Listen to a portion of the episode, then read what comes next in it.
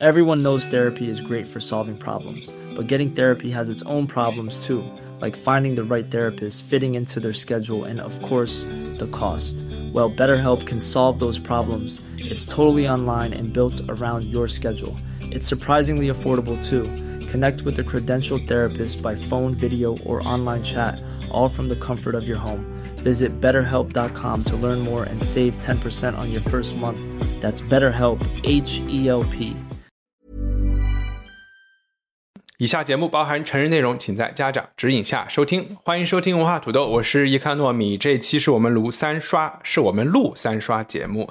呃，欢迎从上海连线的樊夏，还有贵阳连线的燕立忠。大家好，Hello，大家好，Hello，大家好。我给没有听过三刷的朋友或者不熟悉的，再简单的介绍一下，这是一个聊老电影的节目，就是我们每月一次。呃，选片的标准有三个：第一是二十世纪拍摄的，这就是我们对老片的定义；第二是它在某种意义上是值得看三遍的啊，不管是拍的很好，值得看三遍，还是拍的很差，值得看三遍。当然，这不代表我们看过三遍，通常我们都是慕名看第一遍。还有一个呃标准，就是每次我们尽量看两部电影，一部来自西方，一部来自东方。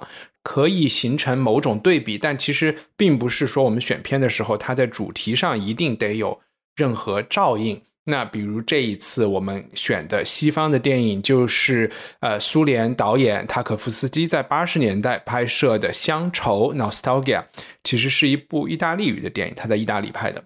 然后第二部电影是三四年阮玲玉呃的他的最有名的一部作品吧，叫《神女》啊。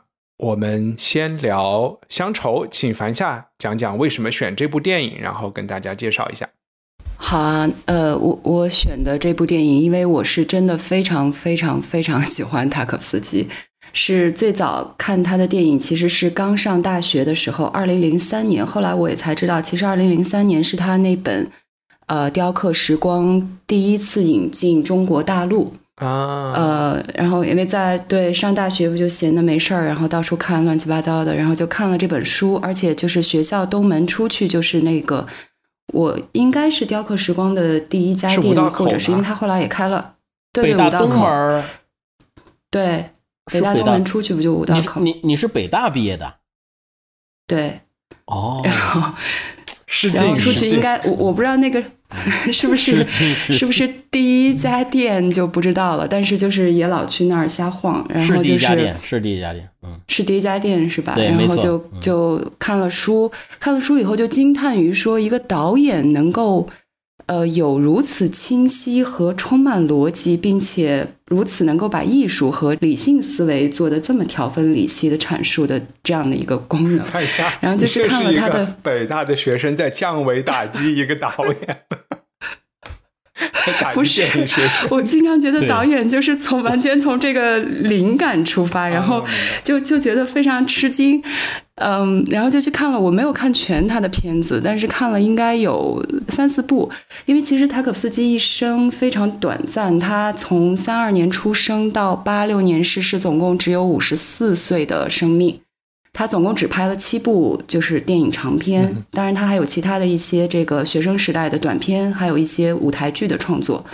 但是这七部的长片中，他其实也算是获奖无数。呃，从他的第一部电影是一九六二年，第一部就是他毕业之后创作的第一部电影长片《伊万的童年》，就得了这个威尼斯的金狮奖。然后后来在这个戛纳电影节上也是可能有，我觉得他提名加上获奖应该有十几次之多。那我们看的这部《乡愁》是我个人最喜欢的他的一部电影。其实这部电影被电影史认为是一部在他的影片中其实是相对较弱的，就是被大家提及的也比较少。而且这部电影虽然。是当年也得到了这个戛纳电影节的相关的奖项，比如说好像是评委节大奖和一个叫天主教人道精神奖，就戛纳戛纳电影节特有的一个奖项。但是后来就是它上映之后，就有《纽约时报》的影评人曾经非常给到他非常负面的评价，就是说认为塔可夫斯基也许可以称得上是一个电影诗人，但他是一个词汇量非常。小的电影诗人，说这部电影就用四个字形容，就叫无事发生。嗯哼，但我一直认为这个乡愁是他的他的风格的一个集中体现。就刚刚我们在这个下面瞎聊的时候就说，呃，他其实是没有，就这部电影里边没有什么太多的剧情驱动，真正能算得上传统意义的这个剧情冲突的，只有应该是只有两次，一次就是他的这个女翻译因为。示爱未果，就跟他发生了激烈的争吵，这是一次；另外一次应该就是在这个影片快结束的时候的这个多米尼哥的自焚。嗯哼。但是整个电影就充斥着一种强烈的氛围感，就是你几乎是是在被这个饱满的气氛和情绪驱动，就是由由气氛情绪驱动情节发展。再加上我觉得他是一个有着强烈的，应该有着强烈的这个完美完美主义的这种。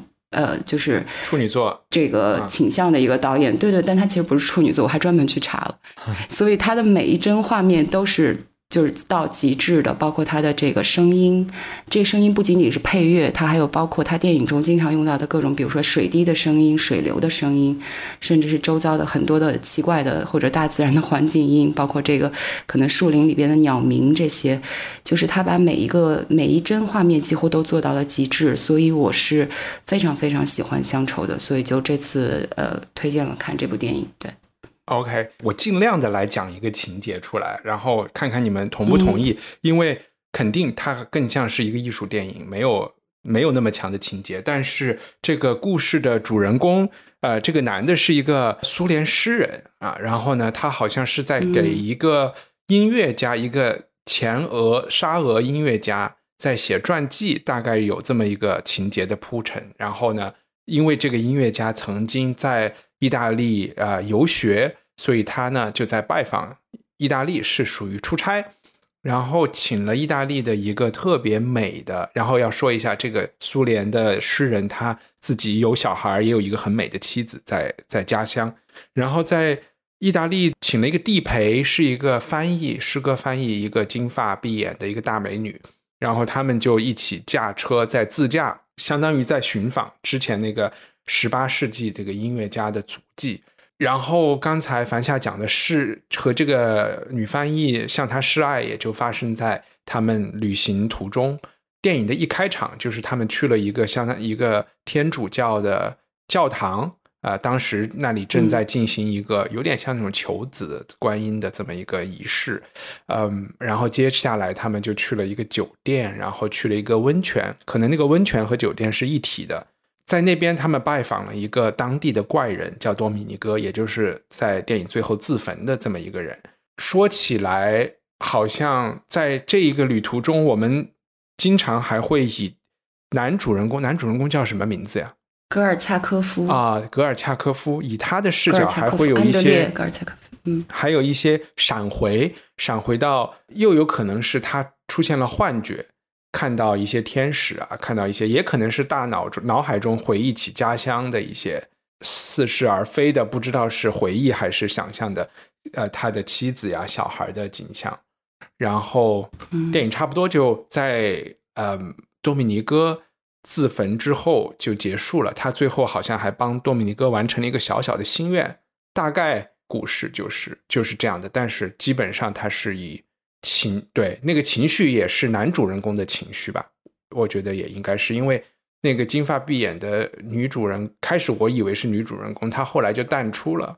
嗯，对，我觉得可以补充一下，就是这个。他是在呃，就是他一生创作的。我们刚说到他一生创作的七部影片，然后这个是就是《乡愁》是他创作的第六部，也就是倒数第二部影片，也是他第一次在离开苏联创作的电影。就这部电影的创作的这个就是环境是在意大利，然后拿的方顶也是这个意大利的影业公司去给的方顶，就没有接受这个苏联政府的钱。他其实，在一生的创作过程中，跟这个。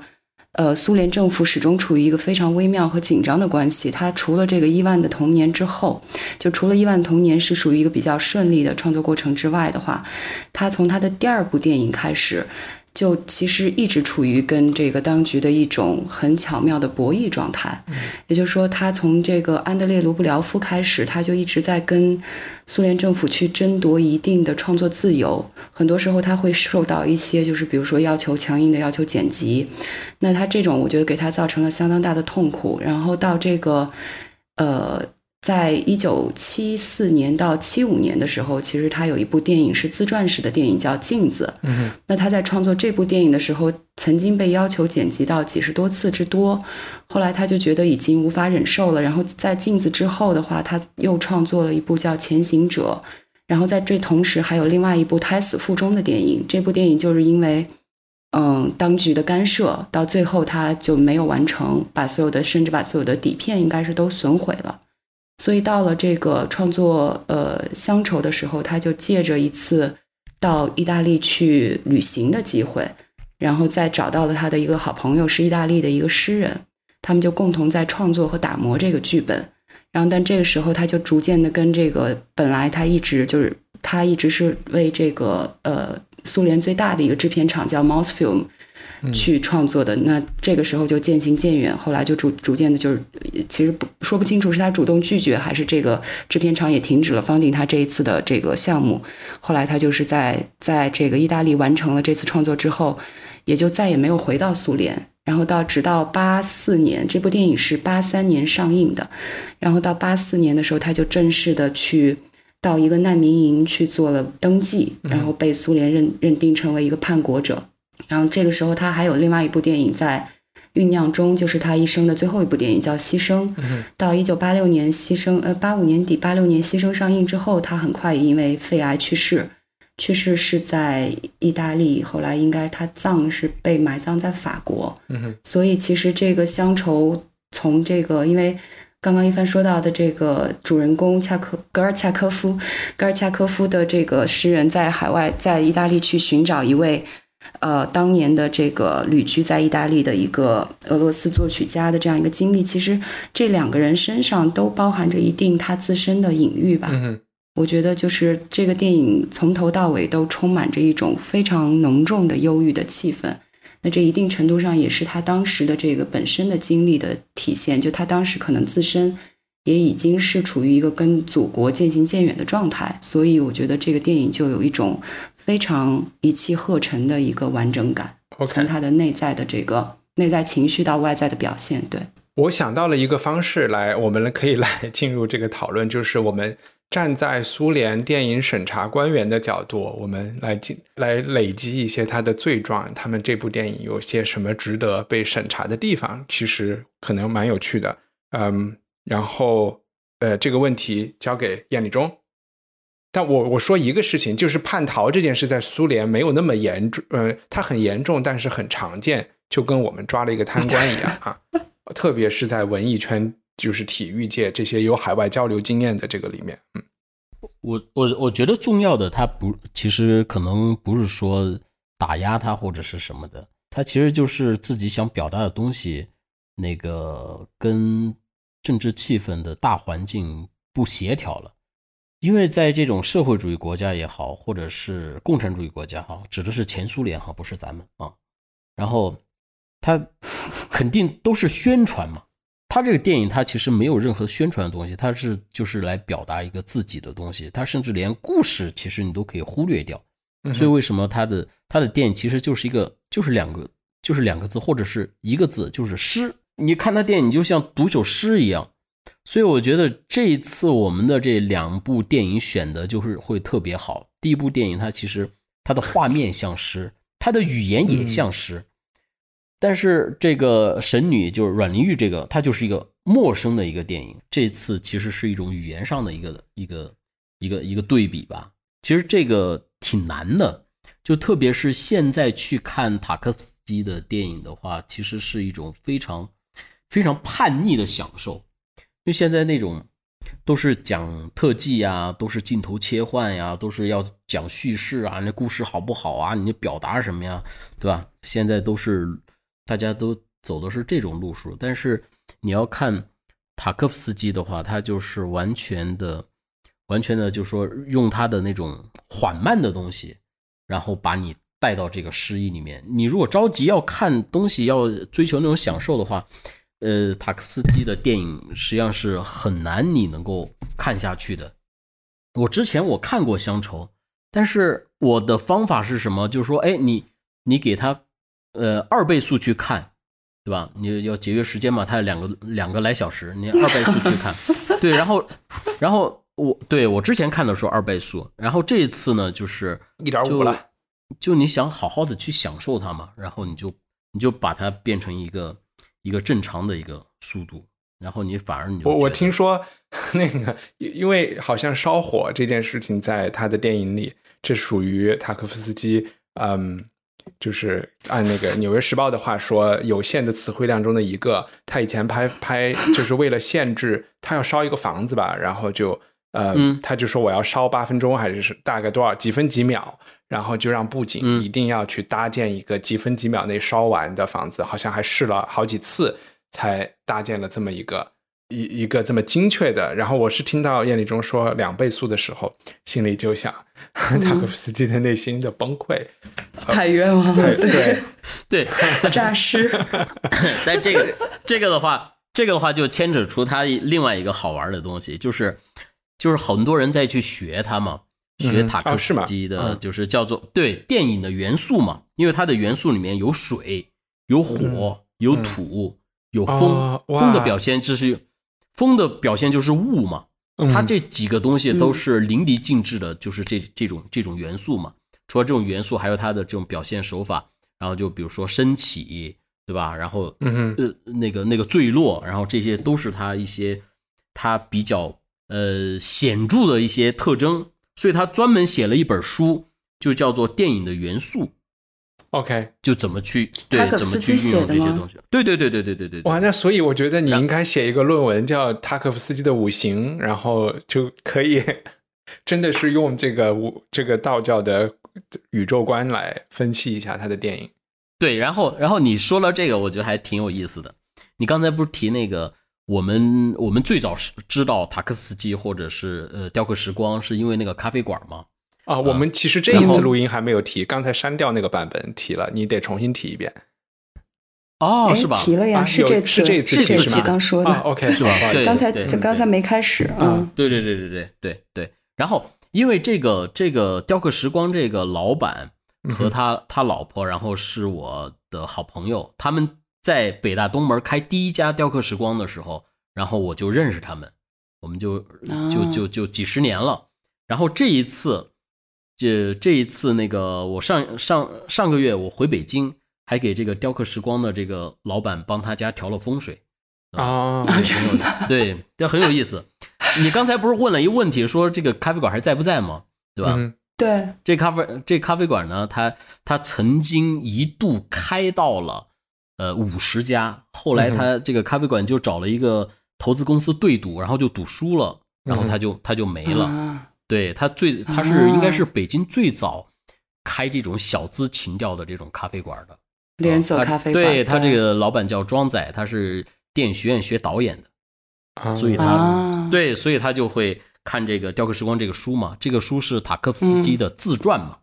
对，然后呢，就就就就就很受这种感动嘛，所以他就做了这么一个咖啡馆。对，嗯，所以他现在咖啡馆没了，他就变成了做这个空间设计了。他现在主要是，嗯，所以他是觉得当时那个他的咖啡馆没有没有调好风水，是吗？其实一度还是非常受欢迎的啊，嗯，我我也是去过五道口那个好多次，我最最早看到。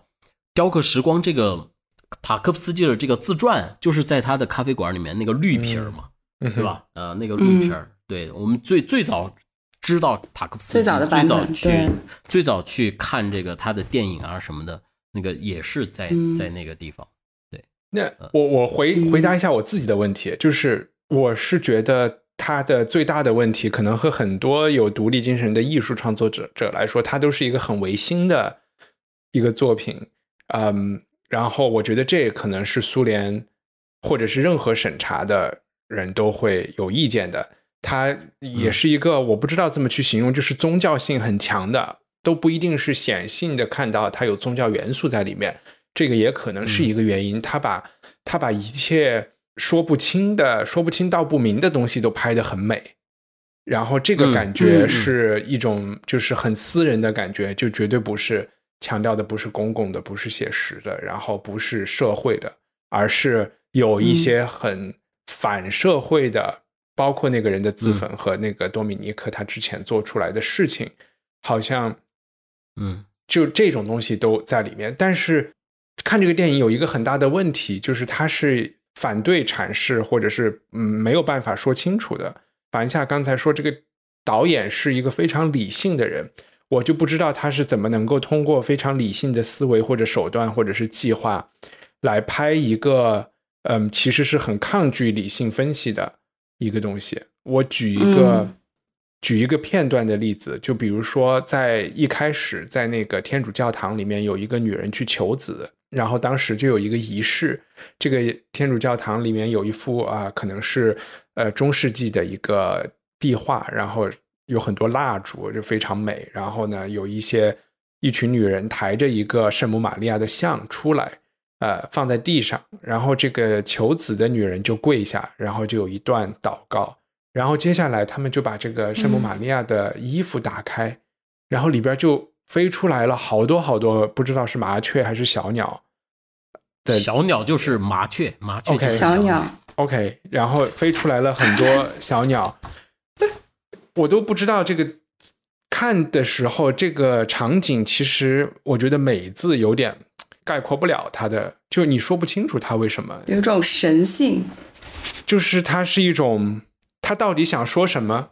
它这个东西哈，就说我觉得就，呃，因为你那个场景是出现在开头嘛，对吧？嗯哼。但是我们看这个乡愁的这个电影，一开始它的那个场景，对吧？在一个原野上面，然后雾很浓，对吧？然后呢，就是这样一种感觉。然后我觉得，我后来回想起来，我一我喜欢上这个电影是从他的台词的第一句，因为看到这个场景之后，然后呢，他的台词是说，他说。我厌倦了这些病态的美景，除了自己，我再无所求。哎，我觉得这个，这，这他能够自己来来来来去来去做这样一种嘲讽的这种动作，我觉得就特别棒。但你不觉得你你说的那一句话，它也是像诗一样的？刚包括我刚才说的那个，没错，没错，你是说不清楚它是什么意思的。没错，他的所有的对话，然后你会觉得他不知道要说什么东西，但是呢，他每一句话都特别的精炼。诗就是这样子嘛，诗就是把这个语言给它浓缩了，然后给它提炼了，然后来呈现出来嘛。然后包括那个那个求子的那个那那一段的话，他他的那种通过那种对话里面的那个神父说说你是来求子的还是来祈福的，啊？然后他说我就随那个女助手说我就随便看看，对吧？然后那神父说。对啊，那那神父说说，如果大家只是好奇的看看而不恳求，还会有奇迹吗？他说能有什么奇迹啊？他说任何你想要的，对吧？但是你至少得跪下。嗯，哎，他就通过这种语言，然后的这样的一种一种交流来往下去去推动。看他台词，我就觉得我就特别棒。绕回到我刚才的问题，问樊夏，就是说，呃。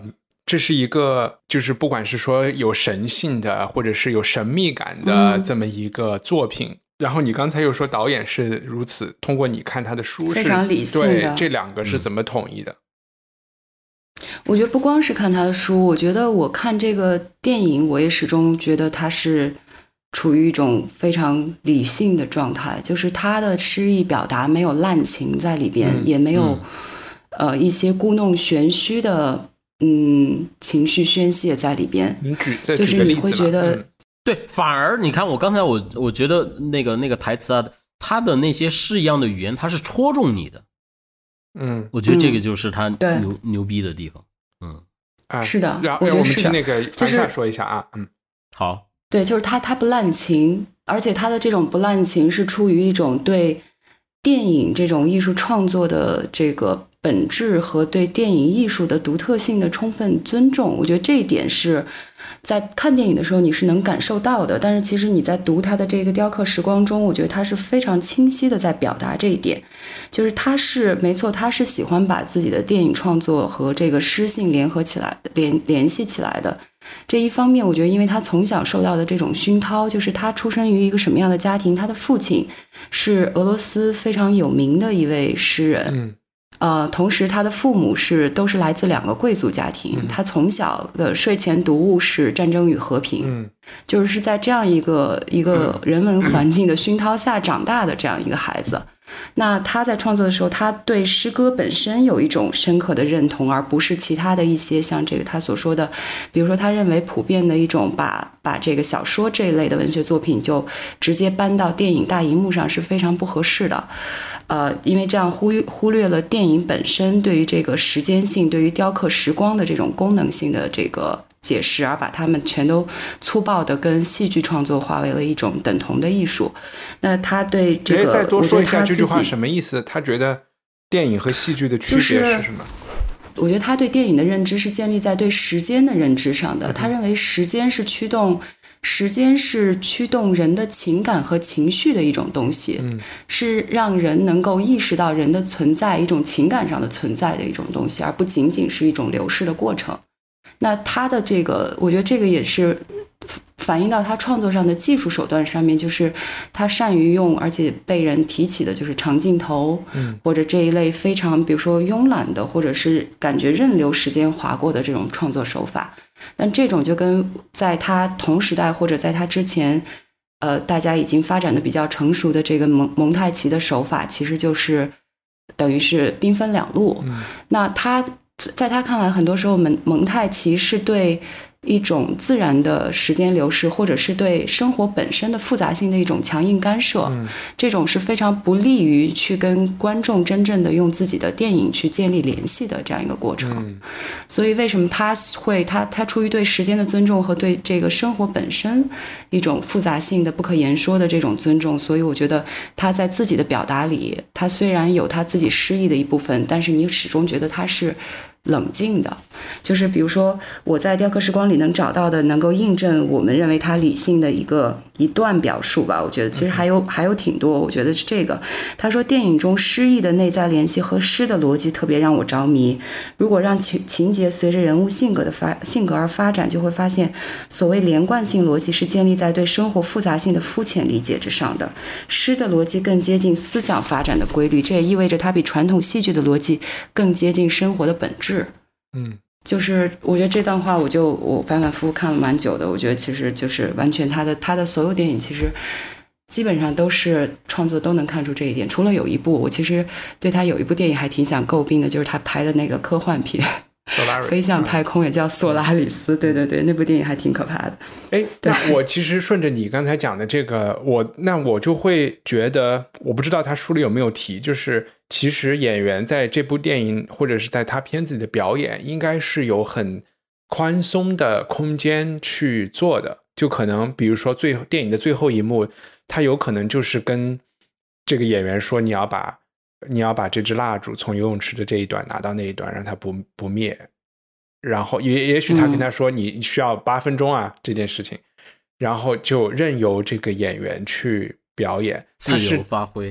嗯，他会是这样的吗？还是说那个地上其实都是 标注了你几分几秒要走到这里还真不知道啊，啊？这还真不知道。就就你从你刚才讲他的对诗和对电影对时间的感觉，我会觉得他应该是给大家很宽松的空间的去记录这个真实真实的过程。对，嗯对，我是觉得他可能他有些东西不是设计的，可能就是嗯当时那个场景给他一个什么样的情绪，然后他就去做。因为一旦要设计的话，就会就会存在说一种象征的意义。但是像塔科夫斯基他说是一切都没有象征意义，因为很多人去分析他嘛，说哦这个象征什么，那个象征那个，对吧？然后他说他说一切都没有，并没有象征意义，只是在表现自然，只是人们嗯习惯了嗯假的，所以当我们看到真的的时候，却总在想，呃，这是什么样的象征，那是什么样的手法，对吧？他其实都没有，他就是要表现一个真实的、真实的情绪，然后真实的他对这个自然的理解，或者这就是他对电影的，他就是想把电影抬到一个他不需要是去折射生活的，或者是说呃文艺理论上说我们要反映生活啊，源于生活，高于生活，他就觉得电影就是我的作品，电影就是电影，然后嗯嗯，也可能跟这个是可以统一的，就是嗯感受力嘛。就是一旦我们用了技术以后，我们就会丧失掉那个感感受力嘛。然后他，我看有一个有一个文章里面就写的说，他他呃塔科夫斯基说，他说当代人类最悲哀的事情就是莫过于人们对于一切的美的感受力已经被摧毁殆尽了。啊，他说以消费者为诉求的个消双倍速费文化，看完这个电影的人来跟我们念这段话，没有双倍数是之前，双倍数是之前。对，然后我说我之前看过，是用看不下去，那时候年轻气盛嘛，对吧？嗯然后现在年过半百了，所以就能够按正常速度来看了。哟，你什么年过半百了，不要在这装老。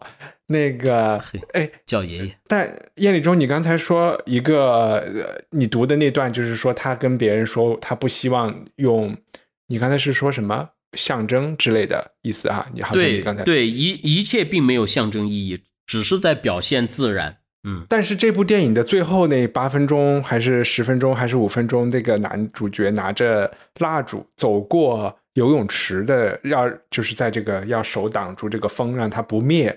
这个过程嗯难道没有一个很明显的象征的意义吗？他这个就在 call back 呀，就是那个嗯自焚的那个诗人，不是他一嗯直都想要拿着一个蜡烛，然后穿过那个水吗？然后大家、大家都都不让他嘛，就觉得他是疯子嘛，然后就把他赶走嘛，对吧？所以我理解啊，我理解就是他的拿蜡烛穿过那个水的话，那可能就是在在去想到那个那个自焚的那个诗人，跟他做一个 call back 吧。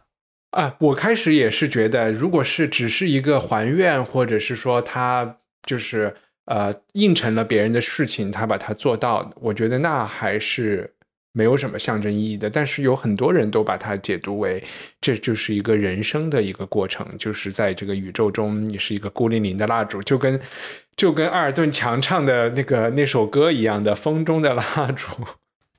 对呀、对呀、所以为什么？所以为什么塔科夫斯基是少数嘛？啊，更多的是分析他的人嘛。他也嗯讲得很清楚，他说我没有象征意义，我在表现自然。然后呢，但是有很多人他就看假的看多了，然后他就开始分析我在象征什么，象征那个。嗯，我我其实也觉得倾向于不要去分析他的。但也许他是在说谎，我不知道，嗯对吧？也许他真的有在在象征什么，但是人家也分析啊什么的，他就他就那个说啊，我没有象征什么，但是现在人就喜欢瞎分析，对吧？因为我会会觉得，其实神秘是一个很强大的力量，就是嗯，如果他是愿意在电影中借助神秘的力量的话，是一个很呃很理性的，或者是可以取巧的一个手段。因为你去看所有的宗教，包括邪教，包括政党，或者是一个国家，它都得有它的创始的一些神话。天主教里说的这个，你喝的酒和面包，它就是耶稣的身体和和什么，包或者是说他三天之后就复活了，就一定是有很多逻辑上说不通的事情。但是呢，当你看到一大群人都在煞有介事的相信他就是真的时候，这个时候你会反而就是说，你要你要让一个人相信这个东西，你你一定要给他一些逻辑上说不通的东西。如果一切都是逻辑上说得通的，他就把它看得太明白了。对呀、所以大多数的电影它都会，它都会每一个镜头都是要我要表现什么，我要推进剧情的进展啊，什么什么都特别的嗯。又严肃，然后又什么，到后面不是这个，所以周星驰什么嗯。无厘头这种电影出来的话，然后会让大家眼前一亮嘛，对吧？嗯哼，包括塔科夫斯基，他在他的这种看上去很严肃、很沉闷的这种电影里面，他都也充满了这个呀。就比如说他，嗯他就他他电影里面的人物就会莫名其妙就会摔跤啊什么的，嗯，对吧嗯对吧？比如说他那个秘书，然后从他那儿，呃，他那翻译从那儿出来之后，然后呢理了理裙子，然后蹲下来，三二一，然后打算要跑到楼上去，不吧唧又摔一跤，对吧？嗯他那电影里面很，他他电影里面很多人都在摔跤的，他就追求这种这种这种意想不到的这种这种力量嘛，啊，嗯哼，嗯，对，呃充满了意想不到的这种力量，我觉得特别有意思。好，我们去到女神神神女，对不起，去到神女之前还有什么最后要说的吗？关于关于乡愁，为什么乡愁？他为什么在乡愁？他拍这部片的时候，其实是已经是在预见自己逃亡之后的乡愁嘛？是这个意思吗？感觉冥冥之中好像有一点，而且这个乡愁本来是有一个有一个故事，是说他当年其实还被这个就戛纳电影节，他不仅仅是那一点奖，然后其实提名了金棕榈，后来是在苏联代表团的强硬干涉下，嗯。没有得到这个奖项，然后就被这个就坚定了他呃脱离祖国的决心吧。但是后来我挖了一下，发现当年在这个戛纳电影节做评委的这个苏来自苏联的导演只有一位，嗯叫邦达尔丘邦邦达尔丘克。这导演是谁呢？他拍了。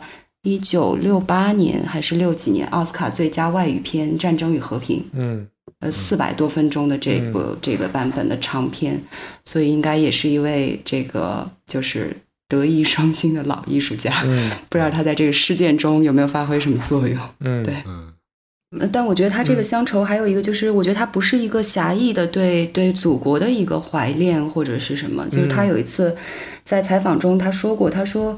呃，乡愁和对过去的渴望是不一样的，是对已经白白过去的时间和时间之空间的渴望。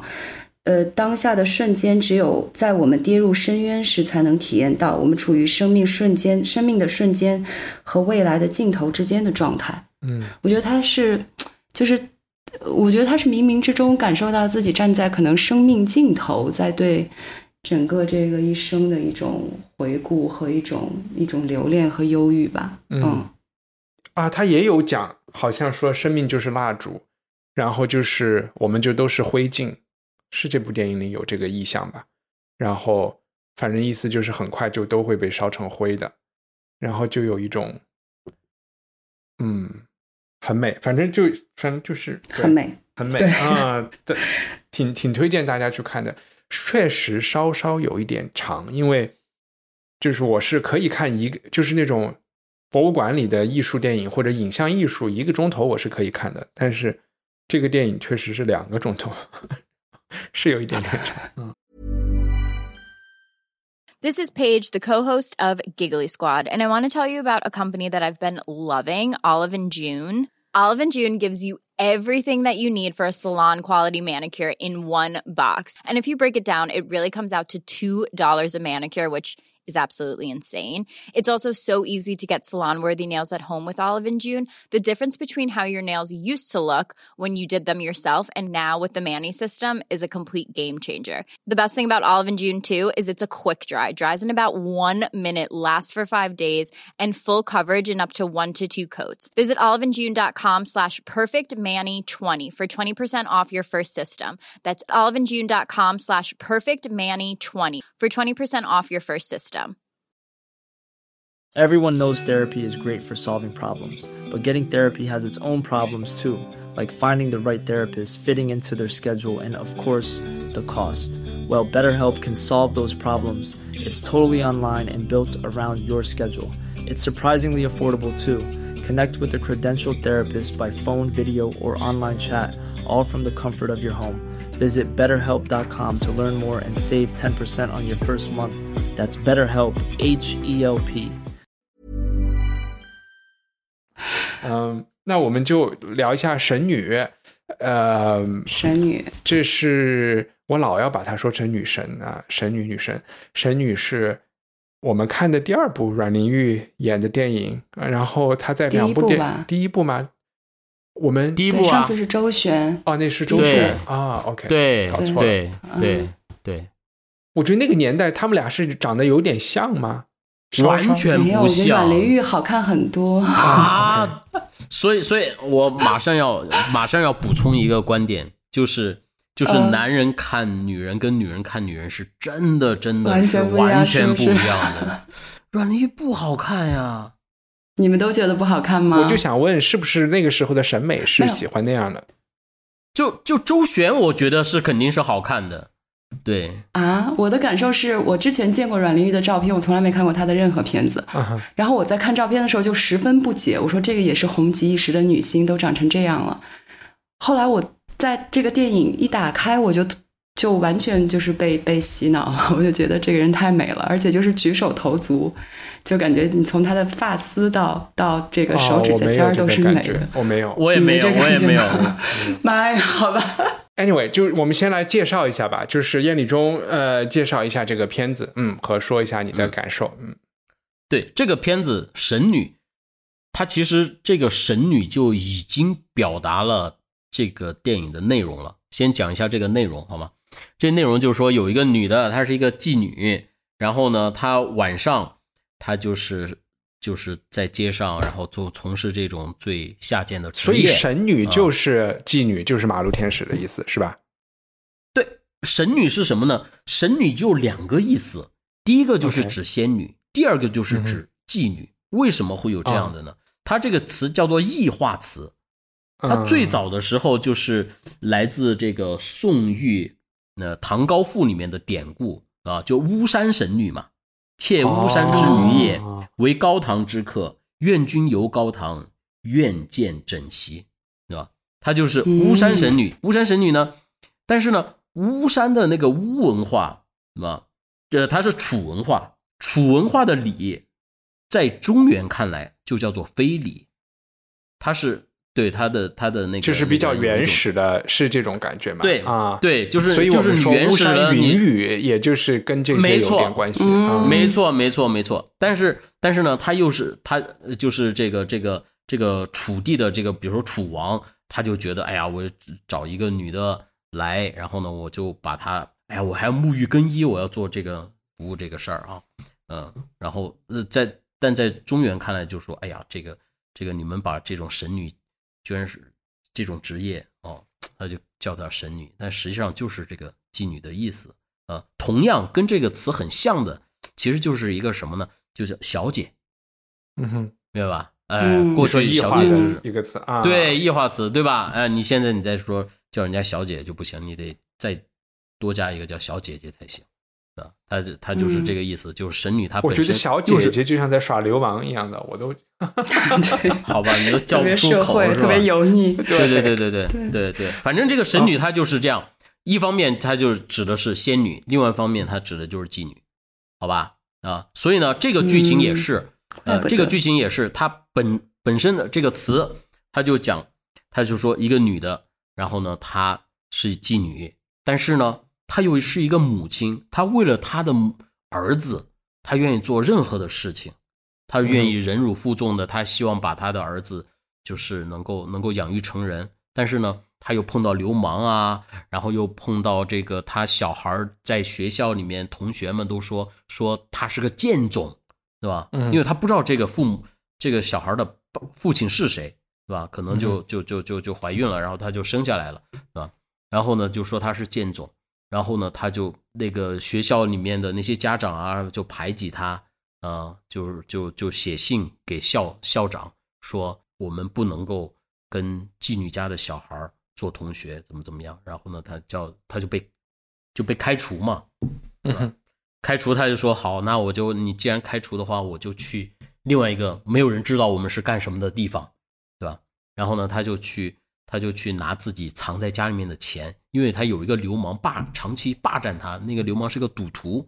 然后当他去拿这个钱的时候，发现这个钱已经被这个流氓拿走了，他就肯定很生气，他就去找这个流氓，然后流氓肯定不给他呀，然后他就给这流氓一瓶子，然后他就被坐牢，坐了十几年的牢，坐十几年的牢。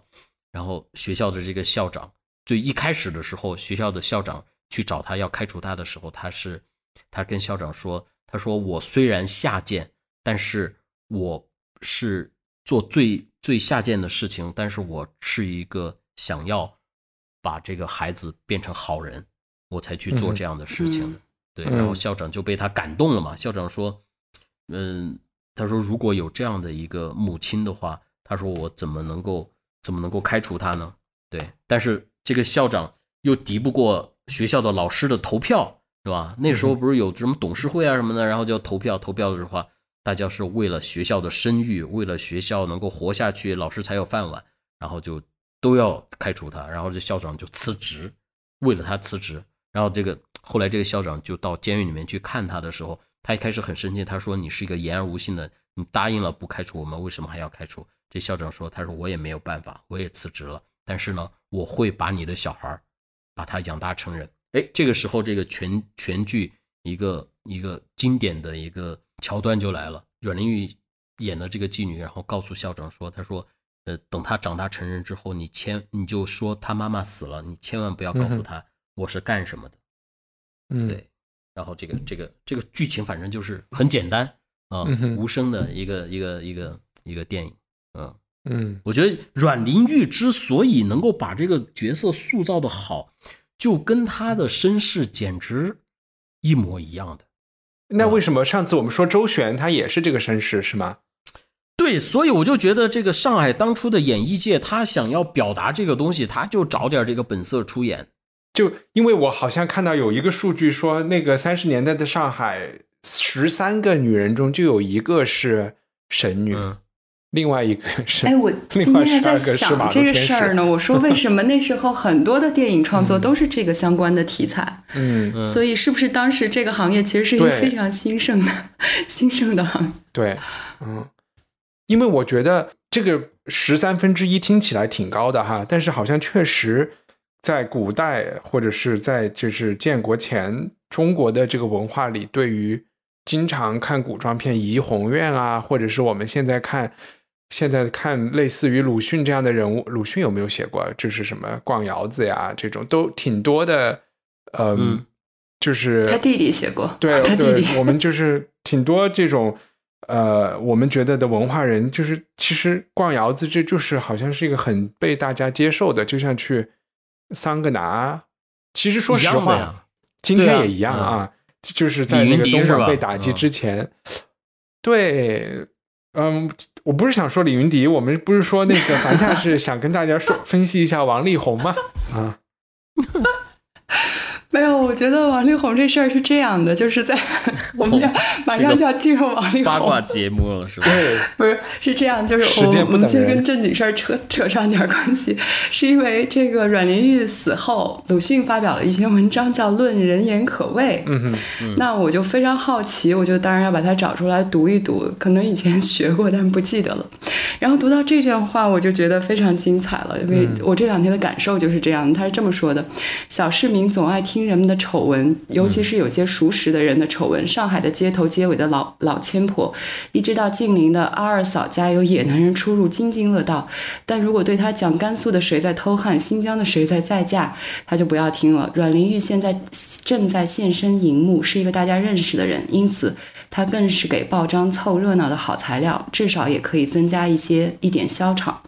读者看了这些，有的想，我虽然没有阮玲玉那么漂亮，却比她正经。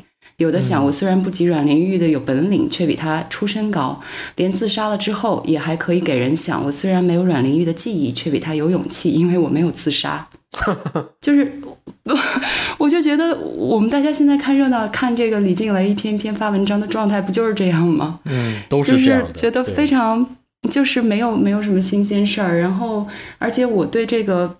就是他的这个一篇一篇所谓檄文，我也非常反感。就是我在他第一天，就是前天发文的时候，不是有好多这个公众号就跳出来说什么高材生写的范文之类的，我就把所有发这种言论的号全都取关了。我觉得非常可笑。就是一看就是利益不均，就是利益没谈好，然后鱼死网破的非常挣扎丑陋，大家都很丑陋的状态，然后还被所有的舆论鼓吹成这个状态，我觉得就就很不正常。对，他们但你不觉得他们在鼓吹的一类就是一类一部分原因是他们是在帮站在就是女性的这个角度。在帮弱势说话的这个角度嘛？不不不，我是觉得他们在又在扯，就是拉虎皮，嗯，叫什么拉大旗这种扯虎皮。然后就有一个公号说的更露骨，就说什么一篇范文，大家都学习一下，给有女孩的家庭以后怎么教育自己。我就觉得天哪，你要这样教育的话，这个社会也太可悲了吧？就既可悲又可怕，又可怕。我的一个感觉确实是这样的，就是。我还是中国的那句老话，我觉得说的特别好，就是清官难断家务事。然后在，然后我看到的就是说，当然我对这个女权，就其实说实话，阮玲玉的这个时代就是国民党号召新生活，然后当时有很多思潮，就是呃，包括独身主义啊、经济自由啊，然后这些都是根植于那个年代的人身上的一些东西。这些东西，我觉得在一定的程度上，就它肯定是被肯定的，但是。我又觉得，如果用这个东西来把用合同、用一些呃很清晰的道德规范，试图用它作为生活或者是感情生活的准则吧，然后是建立家庭的准则，我觉得是一个不切实际的一种东西。就是哪儿算的哪儿有那么能算得清的事情？就是说，你为什么要和一个爱一个人和他在一起？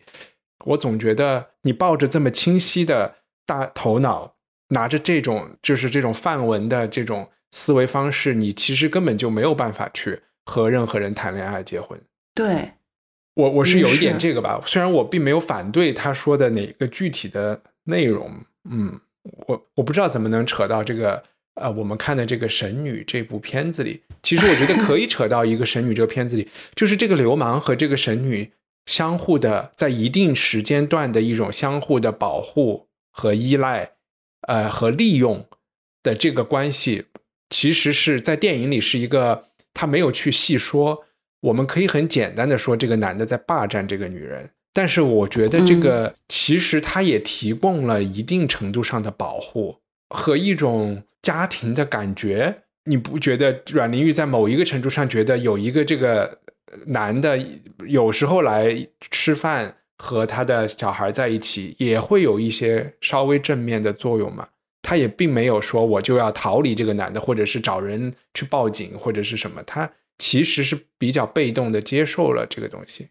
他的这个他他逃啊，没逃走。他的这个剧情跟阮玲玉的他真实的生活极其相似。为什么要极其相似呢？你要要讲一下这个阮玲玉他妈。是到一个张姓大户人家当女佣的，嗯，然后呢，这个张家的四少爷叫张达明，他刚成年的时候就看上了还未成年的阮玲玉，所以从初二阮玲玉初二开始，他们俩就出来就同居了，嗯，同居以后呢，这个这个张四少爷呢，叫做张达明的呢，就再也不工作了，他就让阮玲玉养他，阮玲玉。因为那个时候阮玲玉已经挣钱了，对吧？嗯，对对，他本来是要去念书的，他因为长得好看，然后又有戏给他演，他就不念书了。神女里面这个流氓，跟阮玲玉的这个第一任丈夫啊，这个张家这个四少爷是一模一样的，就是嗯，就是来压榨他，我又睡你，我又压榨你。这个就是有一句话叫什么呢？他有联系到这个神女、这个妓女哈这样的一个词汇的话，就有一种现象。叫做拉良家下水，劝妓女从良。你们听说过？你们听说过这话没有？对吧？嗯。哎，为什么要？为什么有有这这这这一句话？就是良家妇女她是无价的，你无价你就睡不到。你要想睡呢，你就要把它变得有价。所以我要拉你下水，对吧？但是妓女呢，她是有价的，有价呢就要花钱。你要想不花钱呢？就得跟他谈感情，就得劝他从良，啊，所以因为谈感情就 不用负责任嘛，所以呢，这就是反映了这个男的，就是从无价到有价，从有价到免费，嗯哼，嗯，某种程度上，你跟跟那个王力宏啊什么的也都一样，对吧？你免费的让人家给你 给你生了那么多小孩然后你你又提前的你把财产全部都转移了，就便宜你占尽，然后你就。那我们继续回到，就是在《女神》这部电影里面，神女，我还神女，神女，你们会有这感觉吗？就是今天的学校还会因为哪个家长有有什么这种历史或者是的职业会？当然会了，我觉得，我觉得肯定会，还是会吧。对，因为中国人的恶简直超超出你的想象，那种八卦，那种，那就就就鲁迅先生说的那些东西，中国一点一点都没变。对。我不是说大家现在对性工作者特别的宽容，而是我觉得现在大家都有各种各样的问题，然后就觉得 性工哦，他的爸爸妈妈是性工作者啊，那个是个高官啊，那个是个红二代，哇，都大家都其实觉得，就假设你会背后有很多很脏的事情，然后也以此达到了某种平等和不不过问。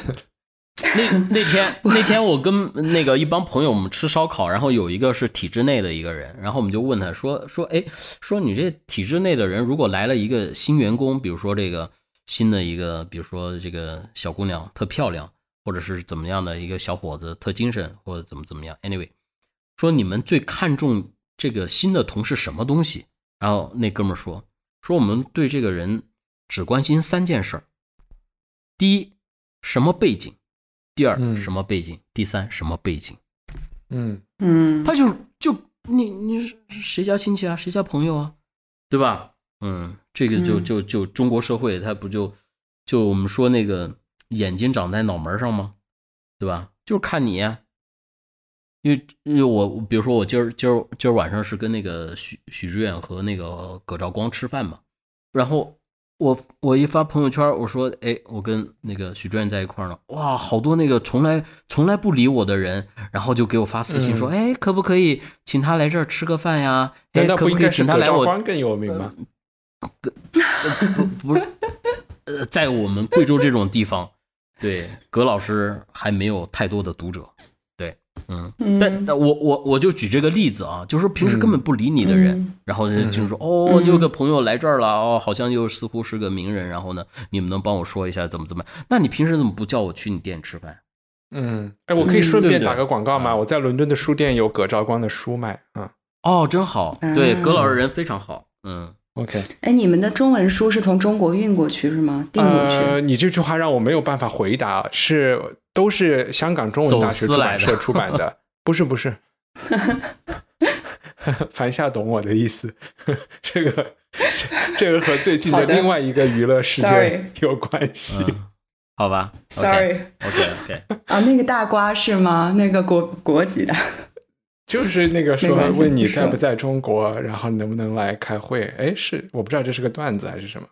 好了，我们说说回神女吧，说回神女，收收回收回神女，对对对，收说回神女就是我，哎，就是从现在的那从现在女权的角度，你不会觉得一个很可悲的事情，就是呃，阮玲玉的角色，她自己深深的憎恨自己，她自己一直都在用自己是下贱的人，在就是因为没办法嘛，她我们的这个传统文化里就是贫贱不能淫。啊，然后你何况你已经赢了，你的你其实贫贱都不能贱都不能形容你的这个地位，嗯，然后好像最后还得靠一个男校长来，就是来同情你啊，来救赎，嗯，就是对他自己没有奋起反抗，被肯定会被女权骂死。他这个阮玲玉最后拍一个电影，他就叫《新女性》，嗯，他在拍《新女性》的时候，然后最后有一场戏就是就是那个他自杀。是吧？然后他当时他自杀的时候，他就他就真的就想把那个毒药就就就就换成真的毒药，然后假戏真做。对，然后然后所有人都觉得，哎呀，他那场戏演的太好了，太投入了。其实那个时候他就已经想死了，因为他第一个第一个老公嘛，张达明，然后呢就是好吃懒做，然后就就去用他钱嘛。他第二个他第二个这个相好叫唐季山，是。茶中国的茶叶大王，就他的那个华茶公司是近代中国这个这个华商里面最大的茶叶公司，是超级有钱的，对吧？然后，然后他他们俩就好吧，好了以后，阮玲就发现唐季山跟好多女生好啊，就是一个，对他他从从一种被被压榨，然后那个被占这这这这种这种。这种游手好闲，然后好不容易找到一个风流倜傥的，然后完了之后，然后又有钱的，然后就发现想很想跟他好好相爱，因为这个唐季山还还他送礼物都送送别墅的，你知道吗？嗯哼，哎，对，从一个管自己要钱的人，然后换成了一个给他买了一个呃小楼别墅的人，然后呃当礼物的人，然后送他，然后发现又是一个花心的，所以阮玲玉自杀就自杀在。这个这个唐季山送他的这个别墅里面，对吧？哦所以人家说这是一个礼物，也是一个坟墓。我我们最后听樊夏，你是想说一下这个电影的制片公司是吧？和我们上次看的这个华联是华联华影业吗？还是联华，联华对对对，嗯对，就是其实联华是当时在这个上海跟那个邵氏兄弟的天一，还有另外一家叫明星，是这个三足鼎立的。然后很有趣的是，这三个制片公司他们的风格都非常不一样。嗯就是那个天一邵氏兄弟的那个，好像更偏于一些市井民俗式的这种电影，然后那个明星好像是更偏一些，就是有点这种洋风的电影。呃，联华是在这所有的这三家中最接近，就是当时的这个所谓的左翼电影运动的这样一种电影，所以他们在其实他们三零一九三零年这个刚刚成立，也是有几家小的电影公司一起就是凑在一起做了一家这个大的，联合起来做了一家比较大的这个集团。然后这个其中的一个创创始人之一叫黎明伟，他是就是我们电影里面看到的严晓，就他儿子的这个叫黎坑这个演员的父亲。所以其实他这个黎坑也是一个小童星，但是我觉得这个电影就是有一种就神秘力量，就在于这个黎坑也是自杀身亡的。哦他是在解放后，他从香港回到了，特意选择回到了中国大陆，然后又在这个他好像当时当担任的是在在广州，反正是是哪一个电影制片厂的，就是厂长。所以他是珠江电影制片厂的，也许啊，嗯，那有可能。他是为什么自杀呢？也是因为感情问题。嗯他娶了一个像河东狮似的这么一个妻子，嗯然后这妻子对他的疑心非常重，因为黎肯长得是很很漂亮嘛，就从小漂亮到大的这种人，然后有很多这种女粉丝就会给他写信什么的，然后他这个老婆就会经常的就对他有一些就是猜忌啊，甚至到他的单位去举报他。嗯然后有一次他是他是三十七岁这一年，在一个广州一个公园里边自缢身亡的。嗯然后就是那天晚上，他加班加到很晚，回到家，他老婆不给他开门。嗯哼然后后来他就到公园里边去坐了一晚上，想不通这件事情，然后就自杀了。所以也是一个很大的悲剧。三十七岁就死了，嗯，对，三十七岁就死了。阮玲玉也也是被老公关在外面有过一晚上，其实也是被感情问题逼死的。对她，她也是被家暴。这个还有一个更有意思的，就是阮玲玉她出名是因为她她有两封遗书嘛，一封就写给她那个、呃这个这个第一个老公张张达明的，第二个第二封就是写给这个唐季山的。刚呃刚才呃樊夏介绍的那个电影公司，这个唐季山实际上是他的大股东嘛。然后呢，哦，他就写了两封遗书，一封是给张达明，一封是给唐季山。然后实际上呢，有人又调查说说，其实这两封遗书未必是真的，嗯，他可能还有第第三封真的一一封，对。然后那一封号称是现在考据出来真的那一封的话，然后就写了写了唐季山当就是还打他，你知道吗？嗯他虽然表面上对，当时说的哎是这八卦是是说是这两封遗书，因为是这两封遗书是后来唐季山交出来的。对然后呢，后来就大家考证说是这两封遗书都是唐季山在阮玲玉之后的有一个情人的妹妹伪造的。然后这两封遗书其实就是一封是对这个张达明的这个谴责，另外一封其实是对唐季山有一种托孤式的这个，就表现了二人的这种信任。但后来就是大家在媒体上看到的，又被这个后来好像这个伪造者良心发现，把真正的两封遗书交给了一个小媒体，据说是一个发行量只有一千份的这么一个小小报，所以嗯关注的人也不多。其实那两封真的遗书对这两个人都是有一点口诛笔伐的意味，然后就里边说到这个张达明一直对他有勒索，然后唐季山这边其实对他也有这个，就是好像有两次对他动手，对对对，所以其实是一个非常，确实是一个很很悲惨的状态，嗯，但凡有一个地儿有希望，我觉得他都不会死。对，他都应该都不会去死。对，但是人家就说这他的这个命是真不好。他其实最后他跟那个叫做蔡楚生的，好像也有感情啊，就是拍、那个、导演吗对，拍那个新女性的他那个电影，说蔡楚生是比较理解他的，然后也是这种这种没有没有背景的嘛，呃，不管是不管是张达明也好，还是唐季山也好，他都是有背景的嘛，所以呃，阮玲玉是在不同的自己的人生阶阶段去依想要去依附一些男人嘛，嗯啊，所以是这样的，嗯对。然后，然后大家都都在想着说，如果如果当时他跟这个蔡楚生好了的话，这两个人其实是更是合适的，能够心心相印的嘛。嗯，你是觉得比较门当户这就是对是吗？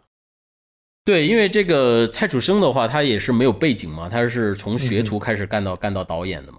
嗯 OK，那那我们就聊到聊到这里。我们有聊神女吗？感觉好像也没怎么聊神女，也聊了挺多。电影本身没怎么聊是吗？都在聊对对对对对我们连导演是谁都没说是吗？对，我们导演吴永刚，对，他他他是这个也没有什么太多的作品，就是八零年的时候那个有个《巴山夜雨》，得了是第一届金鸡奖的最佳故事片。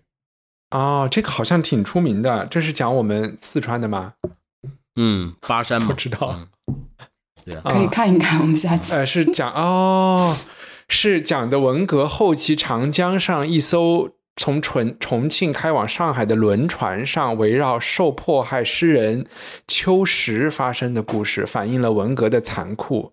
对文革的反思，以及表达了人心思定的愿望，所以这个肯定还是当时呃，也是一部反映当时主旋律，当然是比较嗯那个时候的大家的想法。非常八十年代，嗯，嗯，好吧，那那我们今天就聊到这里，感谢大家可以去看谢谢呃塔可夫斯基的《乡愁》以及阮玲玉的《神女》，拜拜。嗯拜拜。拜拜。不見的冰封四處，只有這脈搏。希望你喜欢这期节目，在我们的 show notes 里，你可以找到更多相关信息和链接。在我们的官网上，赞助人可以免费收听 Unpack 系列，每月分享一部经典非虚构作品。你可以在 Twitter 和微博上搜索“文化土豆”，关注主播最新的账号和发布。我们的官网是 culturepotato 点 com。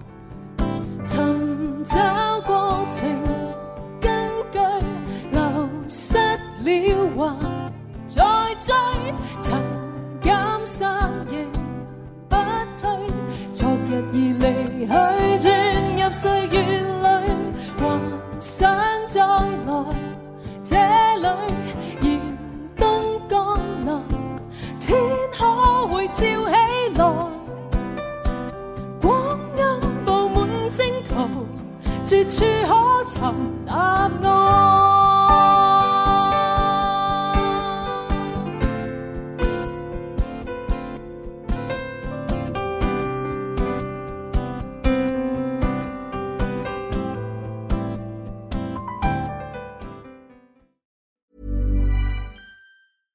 Hey, it's Paige DeSorbo from Giggly Squad. High quality fashion without the price tag. Say hello to Quince. I'm snagging high-end essentials like cozy cashmere sweaters, sleek leather jackets, fine jewelry, and so much more. With Quince being 50 to 80% less than similar brands. And they partner with factories that prioritize safe, ethical, and responsible manufacturing. I love that. Luxury quality within reach. Go to quince.com slash style to get free shipping and 365 day returns on your next order. Quince.com slash style.